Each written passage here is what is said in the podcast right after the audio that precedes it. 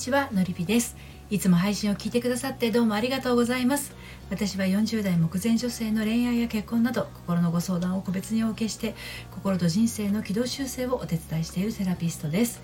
今日はですね結婚して間もないのに夫から離婚宣告。はい。というテーマでお話をしていきたいと思います。はい。3ヶ月のねお付き合いから入籍したものの1ヶ月もしないうちに離婚を言い渡されてスピード婚の罠ともいえるお互いを知る時間をはしょった結果。はい。まあ、あの自分でも離婚した方がいいと思っているんだけどなんだか釈然としないあなたにメッセージになります。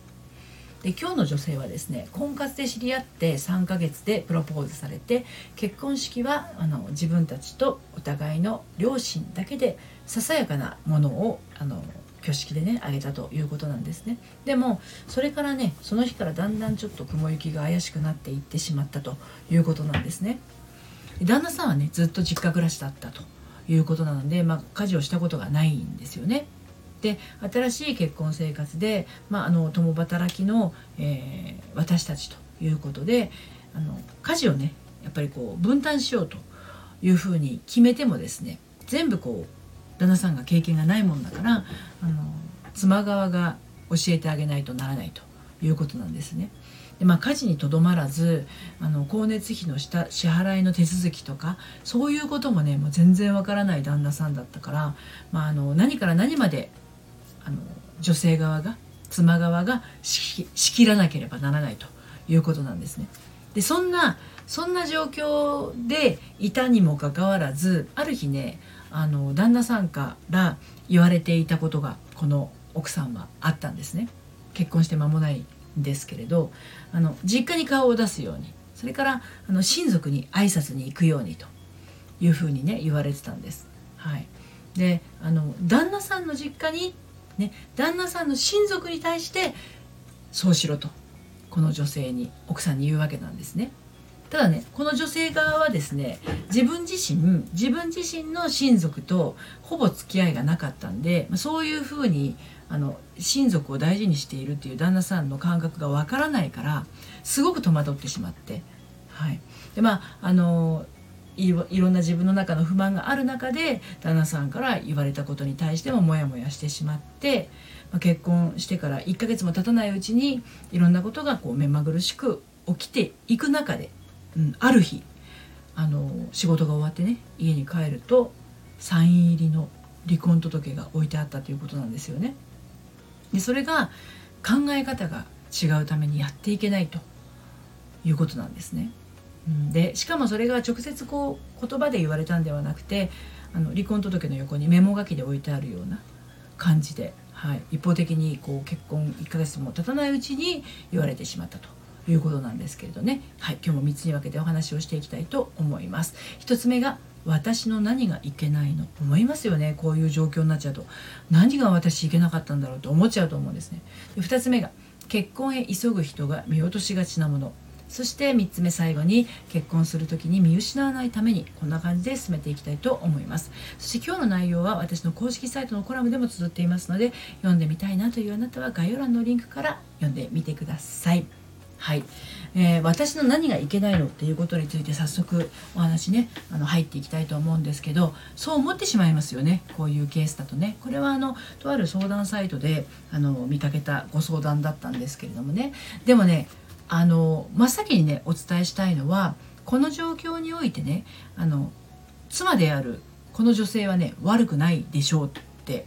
思うわけなんですよ。私はねまずね。うん、奥さんの気持ちを汲むこともせずどんどん自分の理想のまま推し進めようとする旦那さん。ちょっとね横暴のようにも見えます。あの自分の実家に挨拶に行けとかね。親族にあの挨拶顔出すようにとかっていうのはね。ちょっと横暴ですよね。これ自分も一緒に行くっていうんだったら話は別だけど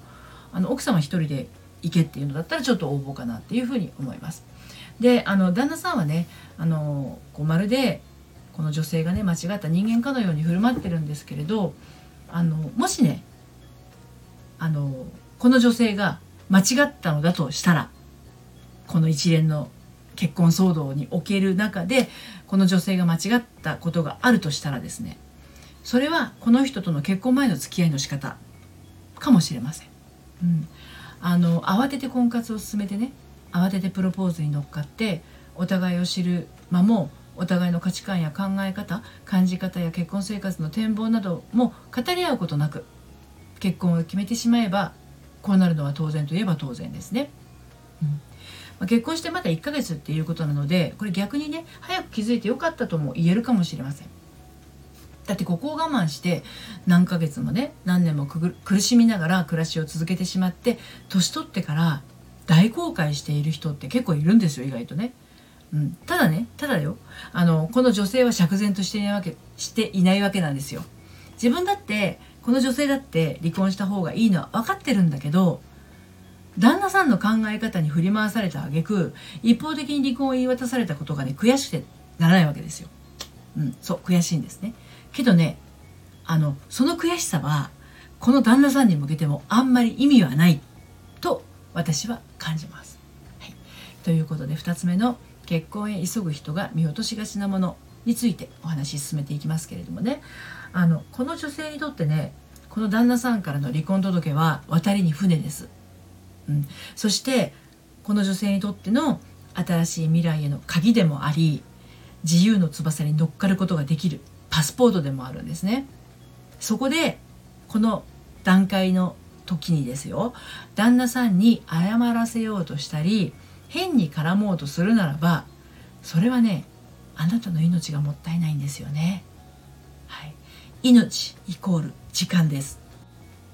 よくこの命イコール時間というお話はするんですけど本当ね時間がもったいないんですよね。あの分かり合えない人との不毛なバトルはね疲れるだけだから。うん、でそしてね、まあ、ここのこの出会いから結婚離婚するとしたら離婚までのね中であの自分の人生のね教訓にしちゃえばいいわけなんですよね。これどういう教訓かっていうと結婚を急いだ自分への戒めとして胸に刻むことです。はい、きついようだけど本当その通り。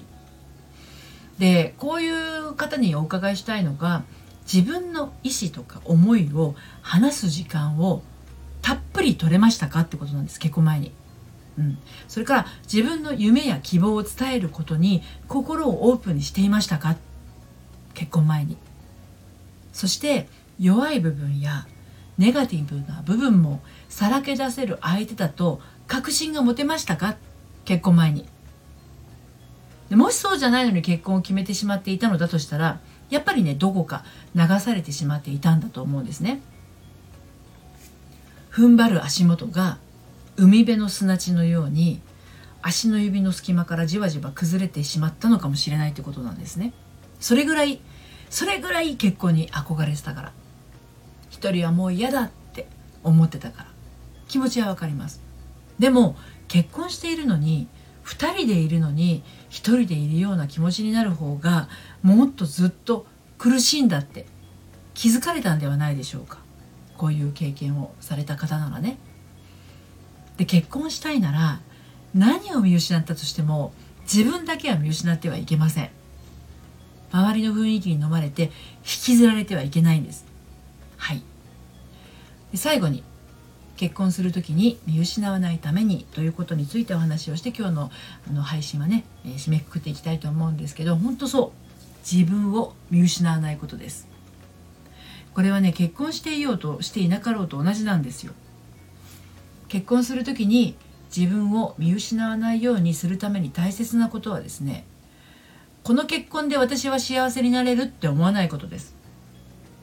結婚していても結婚していなくても自分を見失わないっていうことは結婚していても結婚していなくても自分は幸せであるっていうことでもあるんです。結婚すると幸せな気持ちになるけれど結婚していなくても幸せな気持ちでいられるものだからなんですね。つまり結婚が全てではないからなんですよ。結婚していないから不幸結婚したから幸せ。この図式は依存心の強い幸せになりがちなんですね。結婚していなくても誰かがいなくても自分自身が幸せでいること。これが全うされると結婚するとますます幸せになるんです。でも結婚していないから不幸で結婚したから幸せっていう感覚でいると結婚すると案外寂しさ寂しさとかね孤独を感じてしまうものなんですね。それはなぜかというと結婚することによって幸せで満たしてもらおうとするからなんですよ。結婚していなくてもあなたは幸せそう感じられるようになってから次の結婚はするようにしてみてくださいくれぐれも寂しさから逃れるために新しい結婚を目指さないようにしてください。はい、ということで今日は結婚して間もない間もないのに夫から離婚宣告というね、えー、ことについてお話をしてきました。恋愛や結婚をあなたの不安や恐れから逃げるための場所にするとそれは本当に幸福には結びつきません。まずは自分の心をフラットに整えることです。それが自分だけが感じられる幸福感への第一歩になります。なかなか人生がうまくいかないっていうあなたはご相談ください。一緒に進んでいくお手伝いをしています。ご相談は配信の概要欄から受付をしています。そして、えー、私のメールマガジン毎週金曜日に発行しているんですけれども悩みで心がよどんでしまったアラフォー女性のハートがみるみる透明度をアップして悩みを突破していく秘密をお届けしています。こちらはバックナンバーが読めないメルマガなので気になったら概要欄のリンクから登録してみてください。ということで今日も最後までお聴きくださってありがとうございました。それではまたさようなら。